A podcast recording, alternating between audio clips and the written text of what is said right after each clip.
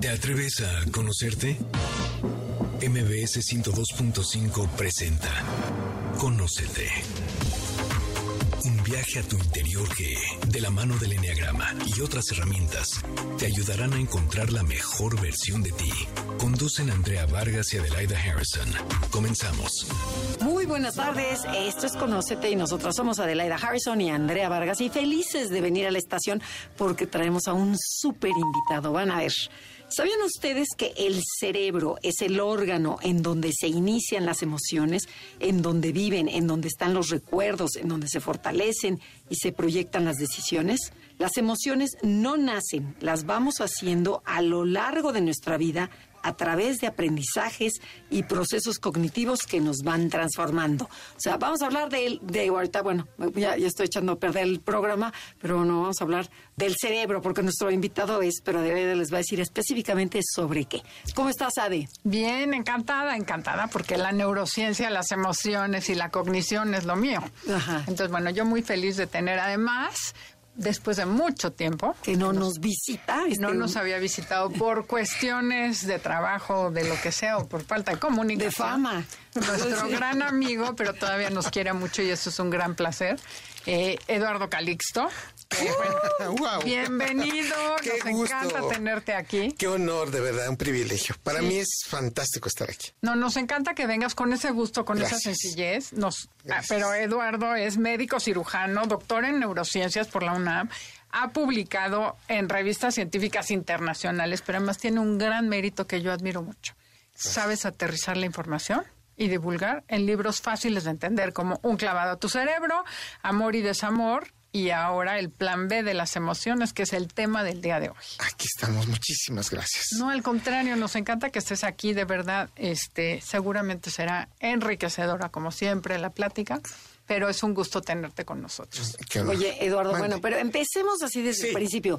¿Qué significa esto de el lado B de las emociones? ¿Hay lado A, hay lado. B, hay lado C? A ver, cuéntanos qué, un poquito. Qué, qué hermosa forma de, de, de analizarlo porque es, se, se, presta, ¿no? El lado B. Y el lado B sabe la situación que no vemos, pero que está involucrado en el proceso emotivo. Todos tomamos en promedio 2.160 decisiones al día. -huh. Y a lo largo del día las vamos jerarquizando y dice, bueno, de decisiones a. Podemos generar hasta 48 pensamientos por minuto y hay de pensamientos a pensamientos. Esta velocidad con la que pensamos, el cerebro lo va modulando y también lo va categorizando de acuerdo a la emoción que yo tengo. Cuando yo estoy enojado y cuando estoy triste, es el cerebro que más consume energía. Porque es natural, o sea, activa más redes neuronales. Le ponemos más atención a lo que por momentos sentimos como riesgoso, como una definición de no me gusta, pero voy a poner más atención. Llorar es un proceso natural del cerebro. El lado B de esta circunstancia es que yo creo que ustedes como yo, cuando éramos pequeños nos dijeron, no llores. Llora cuando valga la pena. ¿no? Bueno, bueno, mi papá me decía, guarde las lágrimas para cuando me muera. Ese, esa es una se murió, ¿qué crees? Pues no lloré ni media lágrima. Verdad que es terrible cuando te, no te justifican tu, tu, luego el enojo, no te enojes. Y entonces dice uno, pero ¿por qué no voy a enojarme? Sin darse cuenta que son emociones que tiene el cerebro, que ni son buenas ni son malas, son emociones. Y cuando tú me dices, ¿por qué el lado B? Porque cuando a veces lloramos, lo que quiere el cerebro es tranquilizarse. Ese es el lado B. El lado B es que después de llorar libero beta endorfina y me tranquilizo. Ese es el lado B. Entonces, pero hay una historia aquí metida, porque uno dice, ya está llorando. Sí, no le gusta que le hables así, no le gusta sentirse ofendido, no le gusta la humillación. Pero el lado B es, me tranquilizo, veo la realidad con una evidencia diferente y ¿qué creen? Me puedo adaptar más rápido al problema. Claro. Oye, tengo una pregunta que a lo mejor no viene mucho al caso. Si es momento, me la contestas. Tengo un primo sí. que dice que no llora en general, obviamente, pero que llora en los peores momentos, cuando tiene que hablar en su oficina frente a 100 personas. Uh -huh. Y en ese momento dice, se me rompe la voz y no puedo hablar. Y el otro día no, justo tiene. decía, ¿por qué me pasa eso? Es un proceso en el cual el cerebro cuando se emociona genera específicamente noradrenalina y por eso ponemos atención y después dopamina, dependiendo de la conexión en donde estamos. No es lo mismo llorar solo que llorar con dos personas, que llorar con tres. Y cuando empatamos con el llanto, entonces generamos una emoción que nos hace iguales a los demás. En esta situación dices, bueno, entonces conviene llorar con varios, claro. no nos gusta llorar solos, por supuesto, pero si esto lo llevo a un lado emotivo y cognitivo, esto es muy interesante. ¿Por qué a veces cuando estamos entre más emocionados solemos fallar más? Precisamente porque el nivel de noradrenalina nos quita objetividad. Y ante esta situación, un estadio lleno, con toda la oportunidad de trascender, falla el penal, se equivoca en un paso, y es cuando decimos, ¿qué pasó? Era más fácil. Lo, lo ha hecho mil veces. ¿Por qué en el momento? ¿Por Echarse el clavado y se lo echó chueco. ¿Por qué lo hizo? ¿Por qué? ¿Qué sucedió? Era tanta la liberación de noradrenalina que cambió el proceso de atención. Y es cuando decimos, ¿por qué sucede? Cuando tú me preguntas por qué alguien llora en el momento menos oportuno, naturalmente libera más noradrenalina y el proceso del llanto se facilita. Un neurotransmisor que nos hace poner más atención y nos hace que tengamos actividad cardíaca y tengamos la respiración más profunda, entonces está involucrado con soltar la emoción. Nada más déjeme contarles eh, para, para dar esto. Y también viene en el libro.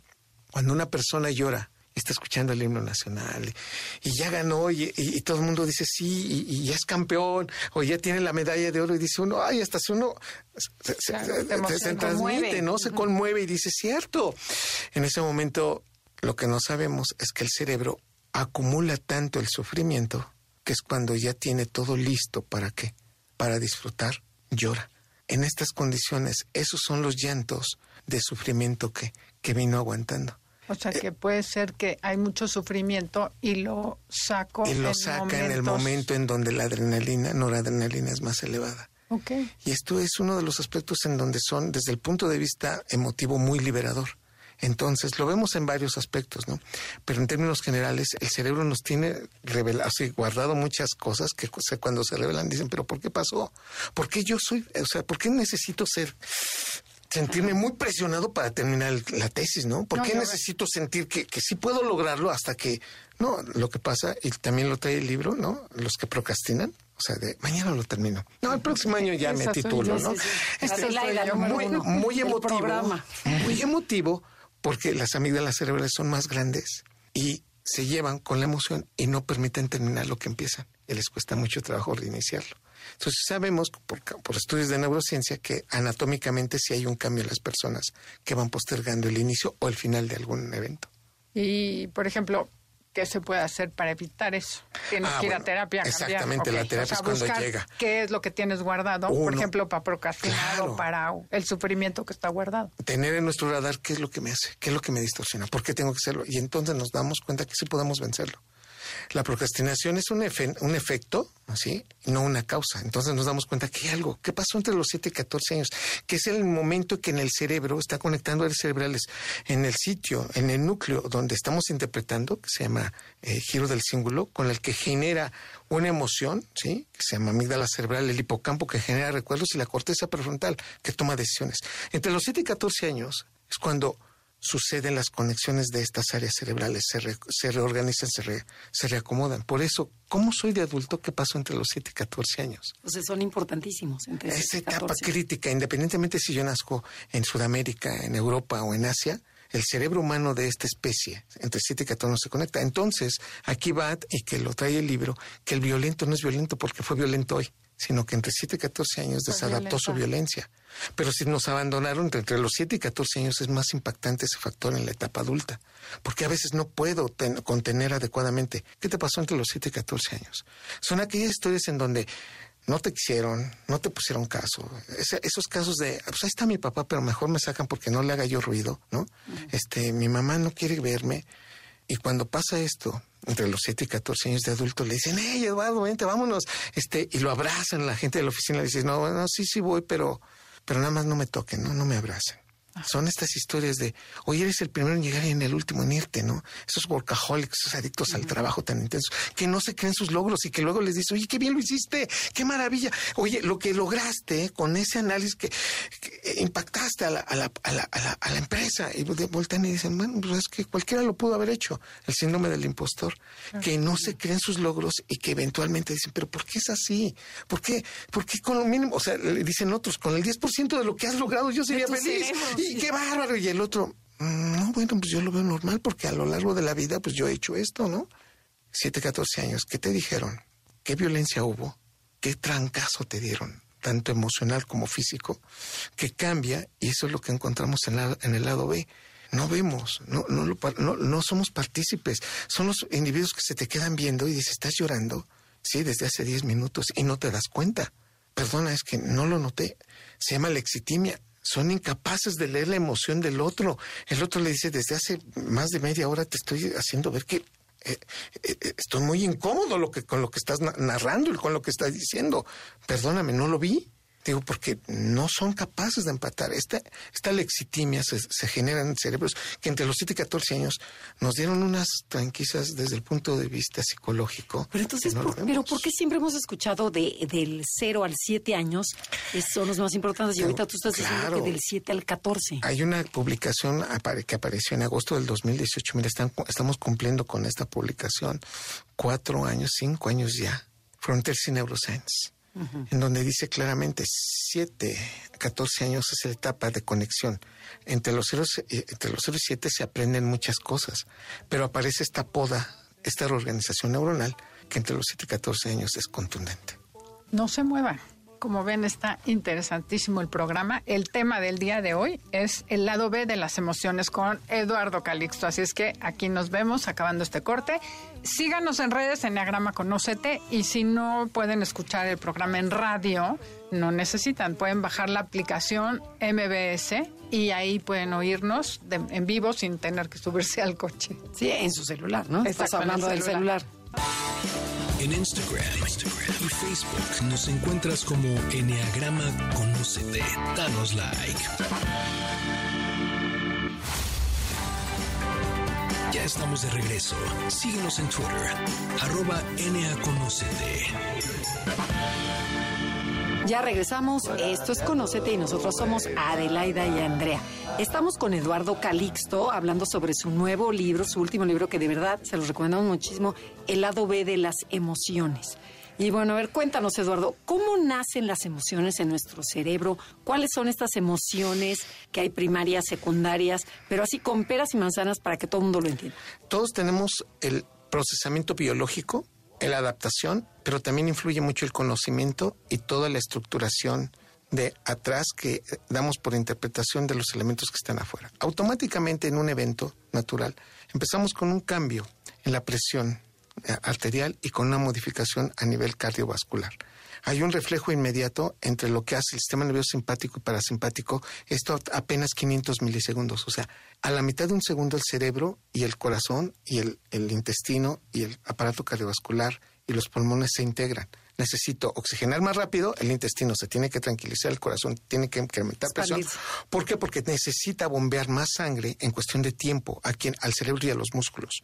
¿Qué es lo que viene? No sabemos porque es una interpretación. Entonces, o me preparo para la lucha o me preparo para la huida. Y la huida no necesariamente es irme corriendo, sino que cómo voy a contestar o cómo voy a voltear o qué tengo que hacer. Y a veces es tan fuerte que me quedo congelado porque ya no puedo moverme del sentir que el coche me va a golpear o de que me cacharon en ese momento, digo, es que no puedo ni siquiera hacer algo.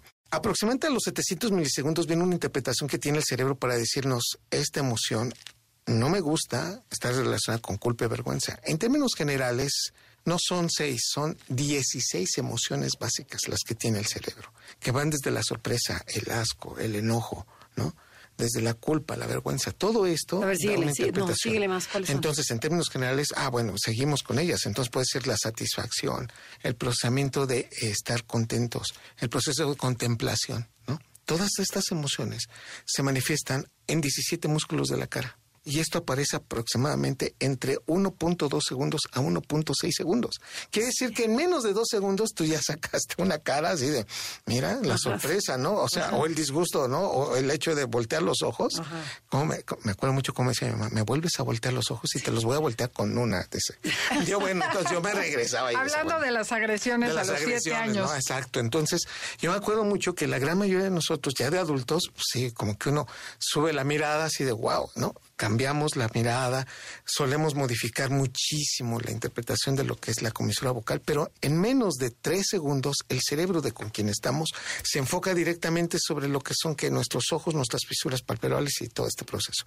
Quiere decir que automáticamente la interpretación y el proceso que está en nuestro cuerpo, el cerebro ya lo, ya lo, ya lo identificó, lleva este un proceso de proyección Y aquí el punto esencial es que de las emociones gradualmente nos atrapan y si no tenemos buena corteza prefrontal, que son las neuronas que están arriba de los ojos, las que están al frente, en menos de siete segundos podemos perder el control de lo lógico, lo congruente y lo objetivo. Tengo que decir abiertamente que a más emoción, menos inteligencia y menos objetividad. Hay una ley de vida. Entonces tú no puedes ser que tú me digas, es que discutimos de manera inteligente. Déjame decirte que o fueron una discusión, pero la inteligencia fue cayendo. Porque en la medida que sigues hablando y hablas de una manera distinta y la prosodia se comporta de diferente manera, dices, mira, en ese momento te das cuenta que es como el cerebro está adaptando sus tiempos, su enojo. La prosodia es como cantamos el lenguaje. Y el sitio de interpretación y la proyección de esto entonces generan a su vez que el cerebro pida más sangre al corazón. El cerebro pide un litro de sangre por minuto. Pero cuando ya empezamos a enojarnos o tenemos tristeza, pide 1.25 litros de sangre por minuto, un 25% más. Por eso son las emociones que más nos cansan. Por eso son las emociones que rápidamente que las tenemos que, que circunscribir, porque de otra manera nos vamos a trastornos de la personalidad. Es el lado B. No es malo llorar, pero sí cuando ya llevo 30 minutos en una y dándole vueltas y, oye, ya pasó, espérame, este, no, algo está indicando que no está bien. Si después de 45 minutos yo sigo aventando cosas y ya te avento el celular, luego te avento el libro, luego te rompo la computadora, pues entonces volteas y dices, mira, entiendo que estabas muy enojado, pero ya llevas una hora haciendo esto, ya habla de un trastorno de la personalidad. Por naturaleza las emociones se tienen que limitar y entra otra vez la corteza prefrontal y te dice, lo que estás diciendo no está bien. La gran mayoría de nosotros cuando nos enojamos nos arrepentimos de muchas cosas que cuando no los dicen porque de principio no somos conscientes y te dicen, es que me dijiste aquello. No, ¿cómo crees que te dije? Y voltea a alguien y te dice, sí, sí, lo dijiste.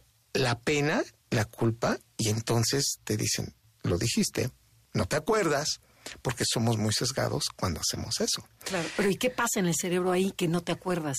Es porque todo se va se, se circunscribe directamente y lo pongo yo como un ejemplo cuando tú te pones a manejar, te subes al auto y vas a arrancar el coche, tienes una visión de aproximadamente 200 grados, pero conforme empiezas a acelerar el coche y te metes a la carretera y ya llevas a 150 kilómetros por hora, tu atención selectiva es solamente en 30 grados, en 30 centímetros. Entonces, ¿esto qué quiere decir? Que aproximadamente, o sea, no es que lo demás no lo veas, sino nada más que tu atención es selectiva. Exacto. El cerebro pone atención selectiva a tu rostro, a tu cara y dice, es que te burlaste. Oye, pero no viste qué pasó una persona, ¿no?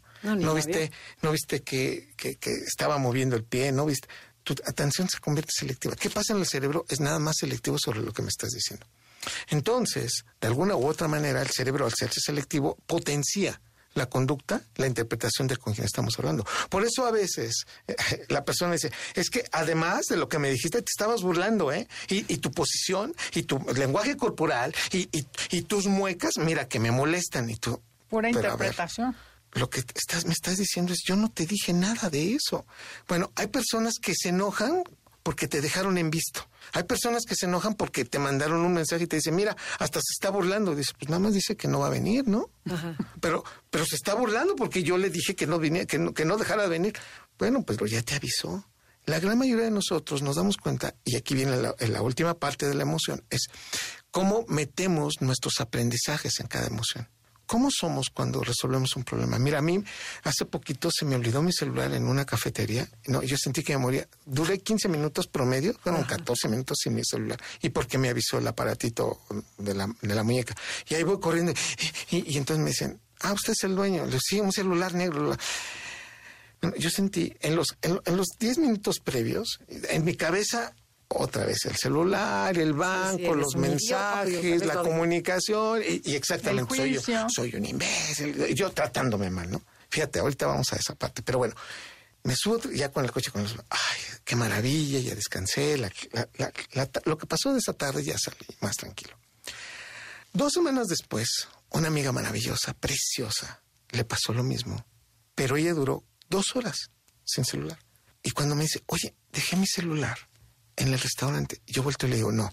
Yo inmediatamente me acordé, del, vamos, a, vamos a regresarnos. Es que mira, y, entonces ella, tranquilo, tranquilo, lo vamos a encontrar. A ver, pero ¿cómo puedes, yo solito así, cómo puedes estar tan segura? Yo con una ansiedad, y, vámonos rápido. No, Eduardo, vamos a llegar, me lo van a regresar. Y vas a ver que es una experiencia, no lo voy a volver a dejar. Y, y lo que pasó fue eso. Yo entonces ya de regreso le cuento mi historia, se ríe y me dice, ¿qué caso tiene por algo tan material? Le digo, espérame, es que no solamente es un aparato, es toda la comunicación, todo lo que representa. Con esto para mostrarles que ella tenía un recurso de aprendizaje, de experiencia y psicológicamente bien trabajado, que aunque lo hubiera perdido, ella, lo, ella, ya sabía, que iba incluso iba a comprar otro y no pasaba nada. más moderno. Con toda esta historia, muchas de las experiencias que uno tiene y cómo nos trataron impera en esos momentos críticos del lado B. Eh, fue exactamente el mismo proceso. En uno fue el lado A y en el otro salió el lado, B. Y entonces dice uno, yo quiero ser así. Yo, yo después le dije a ella, yo quiero desconectarme como tú lo hiciste. Tú te ibas riendo. Yo dentro de mí, yo decía, ¿de qué se ríe? O sea, porque es que se me olvidó el celular y se reía. Y yo decía, no puedo, porque yo incluso iba en el coche y, perdón, aceleré el coche. Ajá emití toda una especie de, que, de evento natural, de, me urge, quítense, porque lo más importante me está pasando a mí, que mi celular no sé ya dónde está. Con todo esto, quiero decirles que el cerebro también viene sus interpretaciones, sus experiencias y cómo lo vamos adaptando a lo largo de la vida. Yo después de eso dije, yo quiero, yo quiero trabajar eso como tú. Y mira que lo dice alguien que se supone que ha estudiado esto de las emociones. Pero lo comparto porque precisamente el libro tiene estas experiencias y maravillas en cuanto a cómo somos, a veces de manera diferente, y a veces nos podemos leer ahí adentro, decir, bueno, pues entonces, ¿de qué se trata, doctor? Pues entenderlas nada más. saber qué está pasando. Pero a ver, esta reacción que tuviste con el celular de, o sea, que te pusiste nervioso y querías de ya, ¿qué tiene que ver con los 7, 14 años? Exactamente. Tengo que decirte pero, que ¿Y si recuperaste qué pasó si a los 7 y 14 años? Ah, sí, entonces fue los regaños tan grandes. ¿sí? Cuando olvidabas algo. Los castigos tan fuertes. Cuando solías perder algo. El suéter en el colegio que lo No, bueno, la violencia de el libro, el lápiz, ¿no? Te reviso los, los, los útiles y quiero aquí que me traigas todo en buen estado. No, bueno. y el Neolight No, bueno, yo recuerdo muchísimo que alguna vez cuando me caí, rompí el pantalón, no, bueno, era una tragedia porque había roto el pantalón nuevo que con tantos sacrificios se me había comprado y yo compré esa idea. Y entonces me quedé, lo nuevo hay que cuidarlo, y entonces no hay que gastarlo, y, entonces casi casi no usarlo, y ahora que llegas de adulto, pues, pues eso significa tal vez 20 días de trabajo o dos meses, y significa que le dedicas tanto tiempo y es tan importante, y me enseñaron que es un aparato, y que es material, y que podemos cambiar su interpretación. ¿Qué tal? Como ven, está interesantísimo el tema, el lado B de las emociones, que por cierto, Eduardo, mándanos a todo el mundo con el enneagrama, porque justamente es lo que hace el enneagrama, cambiar el patrón de percepción. Y bueno, ustedes, si les gusta el programa, lo pueden escuchar en cualquier plataforma digital, compártanlo con toda la gente que lo necesite para que aprenda a manejar sus emociones B diferente. En Instagram, y Facebook nos encuentras como Enneagrama Conocete. Danos like. Ya estamos de regreso. Síguenos en Twitter, arroba NAConocete. Ya regresamos. Esto es Conocete y nosotras somos Adelaida y Andrea. Estamos con Eduardo Calixto hablando de su libro El lado B de las emociones. Y ahorita este relato que nos contó del celular, de cómo se regresó a sus 7, 14 años y recordó cuando se le perdió el suéter, cuando se le rompió el pantalón. Y esos regaños fueron eh, esa reacción que tuvo de grande que se reflejó, ¿no? Es, entonces, mi pregunta es: entonces, todos tenemos esos mini traumas chiquitos eh, que, que después los sacamos de diferente forma se proyectan en, nuestras conductas y que evidentemente cuando dices, bueno, pero ¿por qué actúas así, no? Y hay personas que vemos, y eso es muy interesante, que uno cuando lo ve por afuera, este, dice, no, es que yo no actuaría así. Y, y voltean y dicen, no, tú actúas peor, ¿no? o, tú eres diferente, y claro. Este tipo de circunstancias, sí, el 82% de la población, y cuando yo vi este dato, lo documenté, me asusté. 82%, ¿esto qué quiere decir? Que de 10 personas, 8 traemos un problema en la infancia que lo vamos cargando. Y que es como cuando traemos una mochila o en la bolsa un peso que a veces dice, ¿por qué me canso tanto? ¿no? ¿Por qué hoy sentí que esta caminata me, me, hizo cansarme más?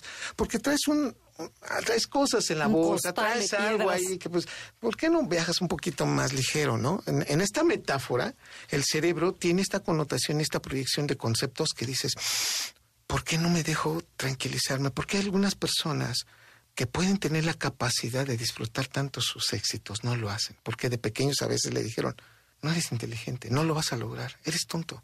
¿Por qué no te pareces a tu hermano? Él sí, él sí hace todo bien.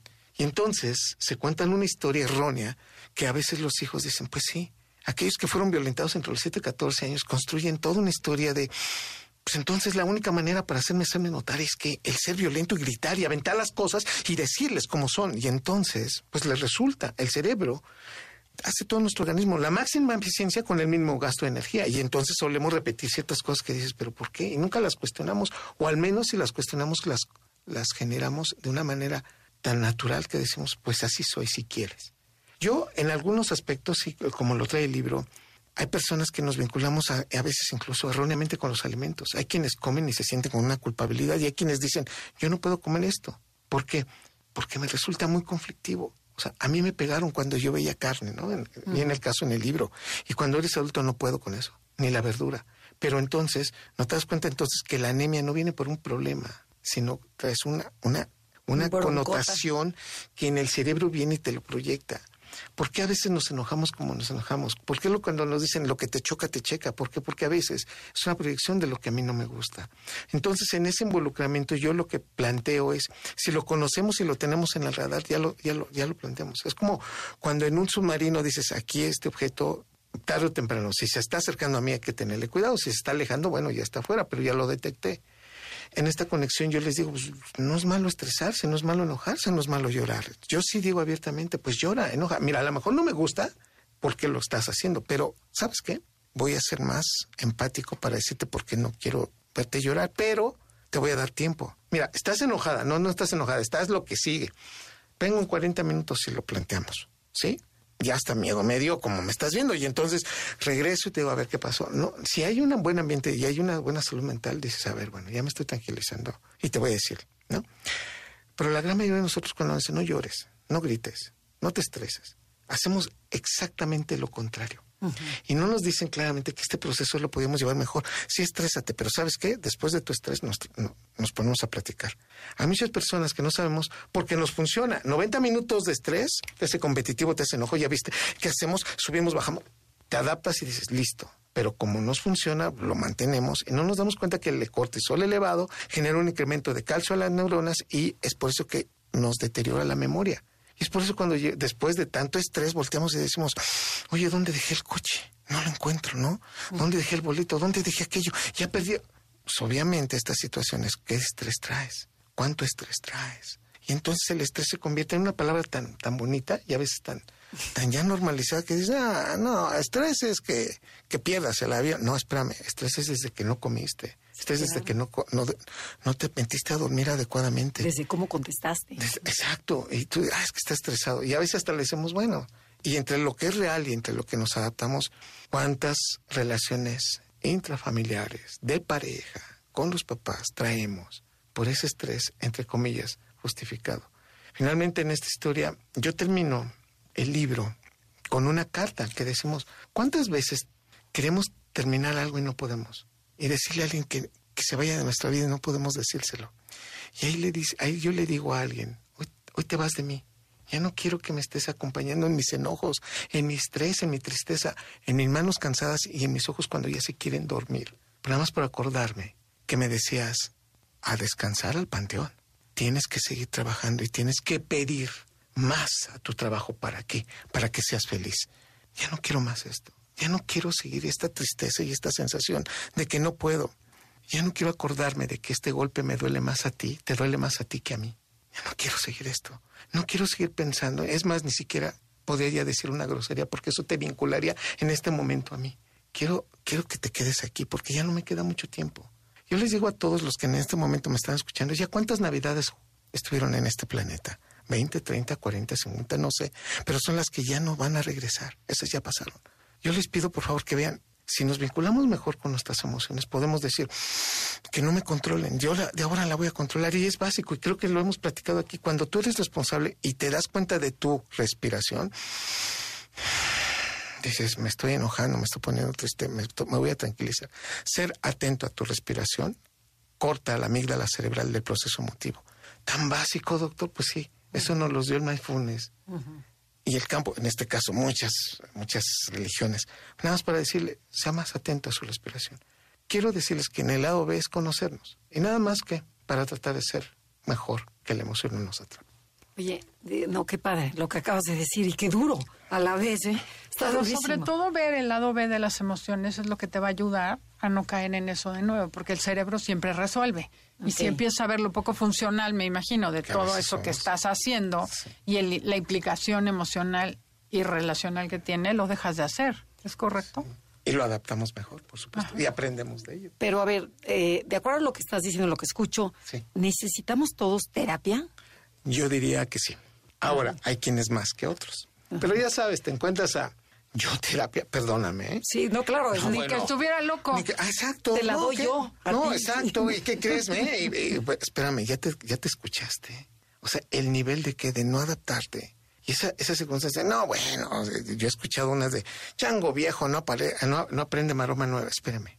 Yo nada más le diría, si te aprendes a vincular un poquito mejor, ayuda todos necesitaríamos en mayor o menor proporción querernos más en ese aspecto. Yo he escuchado tanto que me dicen, no, esto doctor, es que el amor de mi vida me dice, espéreme, espéreme. No, ¿sabe usted que pasa más tiempo después de los 45 años, más tiempo solo usted con usted?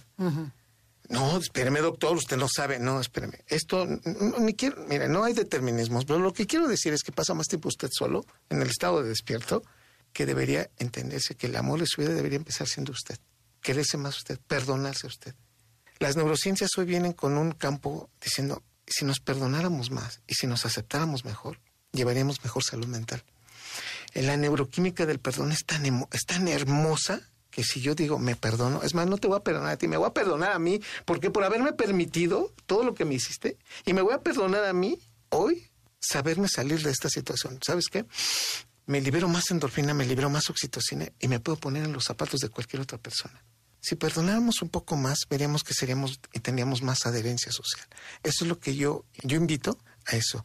Si tuviéramos más oxitocina como sociedad, no tendríamos tantos problemas. Dejaríamos de decir, pues ya pasó. mira, ya te lo hizo. No, pero es que mi hermano me dijo hace dos años. Te lo dijo hace dos años y lo sigues cargando. Perdónate. Esa historia del... No, bueno, 50. No, bueno, oye, ¿sabes qué? Eso ya no habla más mal de tu hermano, habla mal de ti, porque entonces imagínate todo lo que llevas cargando y no, son, no, no es tu hermano, es tu vecino, es, tu, es el niño que a veces se acerca contigo y te, te volteas. Es esa emoción que tú deberías tener un poquito mejor y decir, me quiero un poco más. Y sabes qué, solamente por hoy me voy a perdonar de, de haberme hecho tanto, voy a disfrutarlo más.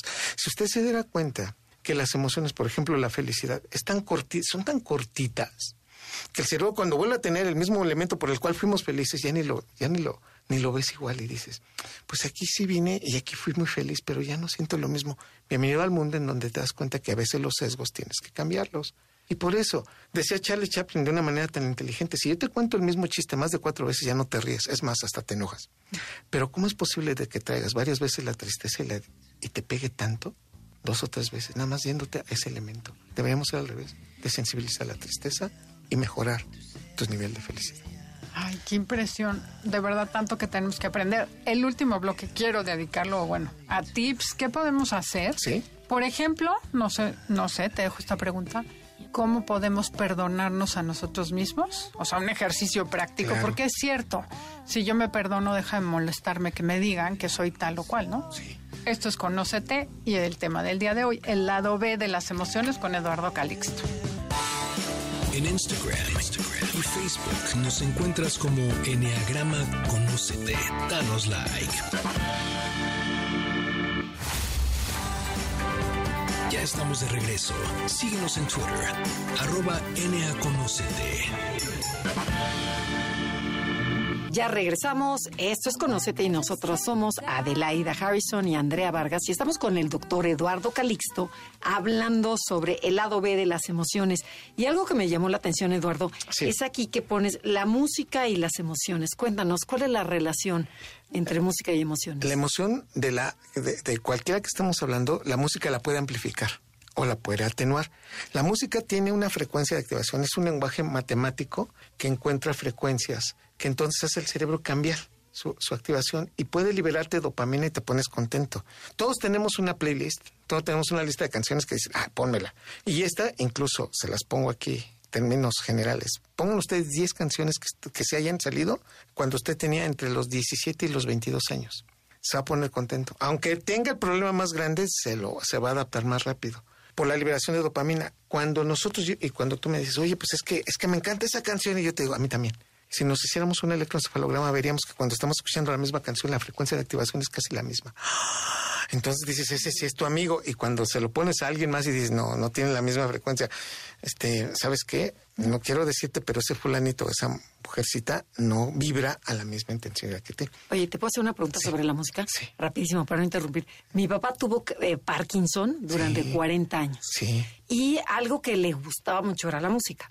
Entonces, este, tenía clases de canto, pero el señor ya no podía ni hablar. O sea, ya se comunicaba eh, eh, con ruidos, Sí. con movimientos muy poquitos.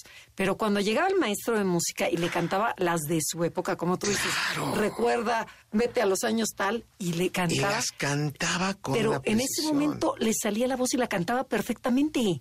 Pero el señor ya no hablaba y acababa la clase de música y otra vez ve- se y cierra. regresaba, pero tenía una ventanita. Esa es la liberación de dopamina para que vean ustedes cómo el hecho de recordar ciertas etapas conlleva esto. Claro, se acuerdan y te dicen, ah, pues ese es José Alfredo.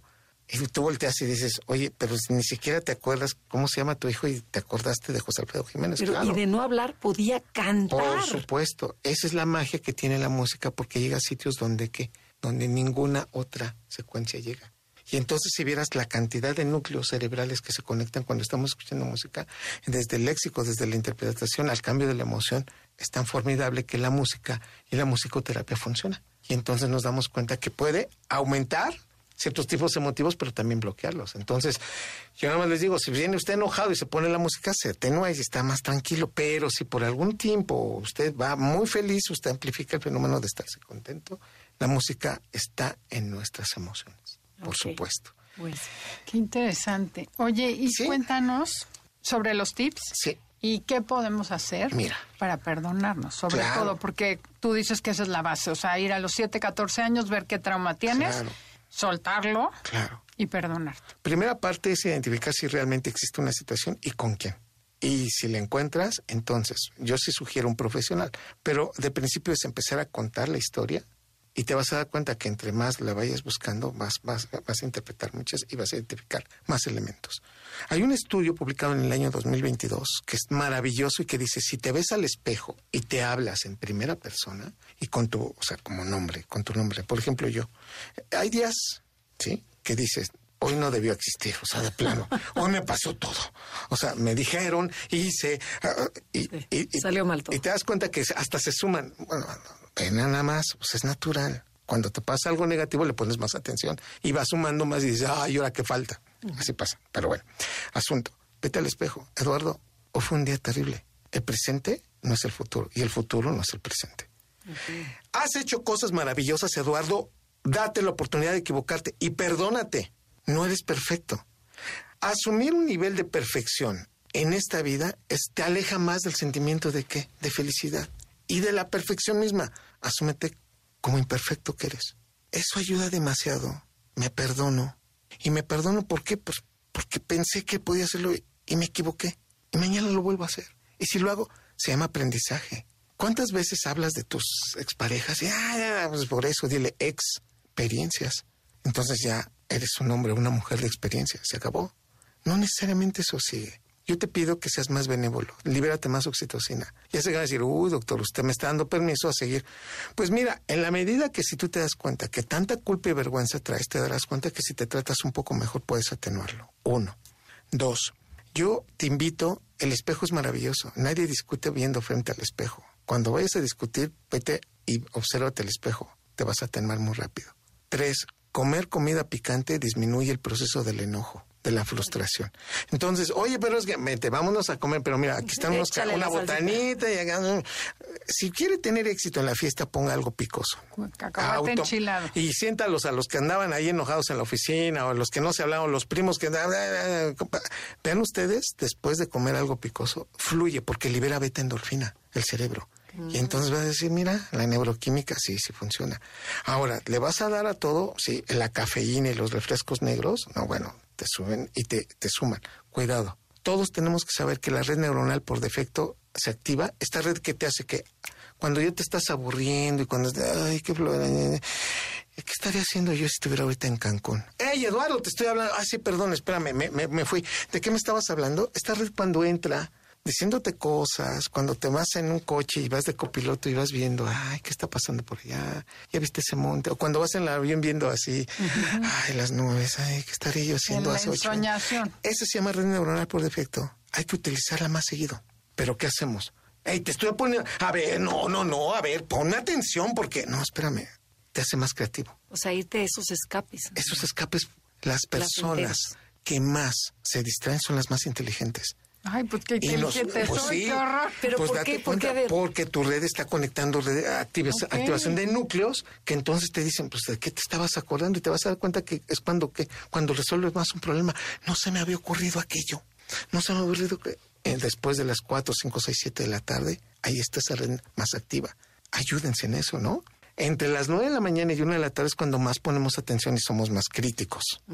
Entonces, es cuando debes de firmar el contrato, es cuando debes de que, a ver, a ver, a ver, no me está quedando claro, eso me lo repites. A ver, a ver, ese documento, ese, eso que me estás diciendo no me queda claro. A ver, 9 de la mañana, 1 de la tarde. O sea, de 9 a 1 trabajar en las cosas que te comprometen. Y poner atención selectiva. A las 4, 5, 6, 7, ser creativo. Y en la noche, por favor, yo les pido, no metan el celular a la cama. Es la peor cosa que podemos hacer para seguir estimulando el cerebro. ¿Te vas a ir a dormir? Suéltalo, déjalo afuera. ¿Te lo vas a meter? Cuidado. La fotoestimulación te disminuye la liberación de melatonina, vas a poner más atención selectiva y el descanso se te va a ir. Por favor, ¿quieres descansar? Adelante, quita el celular disminuye las pantallas. Ya se va a decir, doctor, yo veo la, el iPad o, la, pantalla. No, no, es lo mismo. El despertador, yo me espero con el celular. Entonces yo les pido, por favor, y si ustedes me dicen, que también viene ahí en el libro, la sonata para piano. Sonata para dos pianos, K448 de Wolfgang Amadeus Mozart. Hablando de música, y que pueda ayudar. Es la única, ¿sí? Pieza musical de Mozart que incrementa la actividad de red neuronal tan repetitiva que te hace poner más atención 30 o 40 minutos después de que se terminó. Wow. Wow, te puedes poner esa sonata K448 para despertar o para irte a dormir y te va a ayudar. Póngansela. ¿Qué quieres que tus alumnos, que quieres que, a ver, primero la escuchan y después que hagan eficiencia a sus conexiones neuronales. Si usted me dice, pero doctor, pues a mí me gustan los ángeles azules, yo soy de metálica, ¿cómo ve? Yo le diría, bueno, pero siempre y cuando que, pues nada más le des 30 minutos, no es la misma actividad que genera esta sonata para piano K448, sonata para dos pianos K448 de Mozart. Pero el hecho de liberarte dopamina con la música que llevas te va a ayudar muchísimo. Entonces, si tú descansas, si tú comes bien, si tú aprendes, tienes amigos inteligentes, sabes opinar, pero también sabes desconectarte y sabes adaptarte. Son de los elementos básicos que la ciencia te dice, utiliza los diarios y te vas a, te va a ir mejor. Entonces, si después de los 38 años vas a perder entre 5.000 a 15.000 neuronas todos los días, pues te conviene perder menos. Entonces, pues disfruta un poquito más. Oye, hablando de perder neuronas, ¿hay algo que la neurociencia pueda ayudar, así como la sonata para la memoria? Ajá para la memoria. Bueno, la sonata ayuda muchísimo para la memoria, pero yo diría abiertamente la cantidad de proteínas que comamos es fundamental, la cantidad de líquidos, pero sobre todo, sabernos dar un estímulo cotidiano. O sea, el hecho de decirte ¿Hacer positivo, algo hacer algo, oye, sí, oye, fíjate que ya vi esto, fíjate que hablé con fulano, fíjate que me, bajé y... O sea, darte permiso de darte, cosas lindas. Lindas, o sea, no materiales, incluso, agárrate el libro y velo y Exacto, el deber ser, la obligación y Oye, ¿cómo estás, Adelaida? Oye, mucho tiempo sin verte, Cuando tú cuelgas, ¿cuánto llevo, te llevo eso? Yo siempre digo, regálate momentos increíbles. Son los más hermosos que te pueden dar para que el cerebro conecte más neuronas. ¿Qué tal? Ya se nos fue el tiempo. Pero bueno, ¿dónde te pueden encontrar? ¿Dónde puede haber? sé que ya das cursos. ¿Ya das cursos? Bueno, sí, doy diplomados en una plataforma que se llama Feeling. Eh, estamos ahí. Eh, bueno, son con horarios anticonstitucionales, aviso, que son viernes este, de 6 a 9 y sábados y 6 a 9 de la mañana. De la, noche. Ah, y, y, y, los domingos de 9 a 1 de la tarde, pero La idea es que pues platiquemos de neurociencias son en vivo y por supuesto este en las redes sociales, ¿no? Este Facebook, el doctor Eduardo Calixto, en ex arroba de Calixto y ahí estamos platicando de los campos de las nubes. no, es todo un placer. Por supuesto. estamos así con la boca abierta, encantados de que estés aquí aprendiendo. Aparte de que eres nuestro gran amigo y que nos encanta que estés aquí. Gracias. Cómo aprendimos el día de hoy. Y este programa en especial hay que dedicárselo a todas las personas que de verdad tienen mal manejo de emociones, que viven con estrés. No, creo que hay mucha gente que lo necesita, compártanlo para que más gente podamos elevar nuestra endorfina y este mundo será mejor a través de cambiar cada uno de nosotros. Exactamente. Pequeños detallitos van a ser muy, muy, muy buenos cambios. No, bueno. Mil, mil gracias por haber estado aquí. Un privilegio, muchas gracias. Y gracias a todos ustedes por habernos escuchado el día de hoy, habernos acompañado. Estoy segura que se van igual de contentos que nosotros. Los dejamos con Concha León Portilla en Enlace 50. Gracias a todo el equipo de producción, Felipe, Janine, que de verdad los queremos. Muchísimo. Y somos Andrea y Adelaida. Les agradecemos estar con nosotros. Esto fue Conocete. Hasta la próxima. Te esperamos en la siguiente emisión para seguir en el camino del autoconocimiento. Conócete, MBS 102.5.